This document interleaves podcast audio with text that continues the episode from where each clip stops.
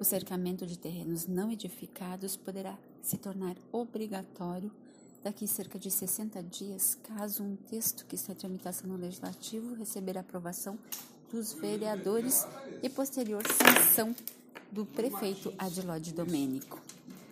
A autoria da matéria é dos parlamentares Gilfredo de Camilles, do PSB, Denise Pessoa, do PT, Elisandro Fiuza, do Republicanos, Felipe Grêmio Maier, do MDB, Zé D'Ambros, do PSB, Marisol Santos, do PSDB, Maurício Escalco, do Novo, e Renato Oliveira, do PCdoB.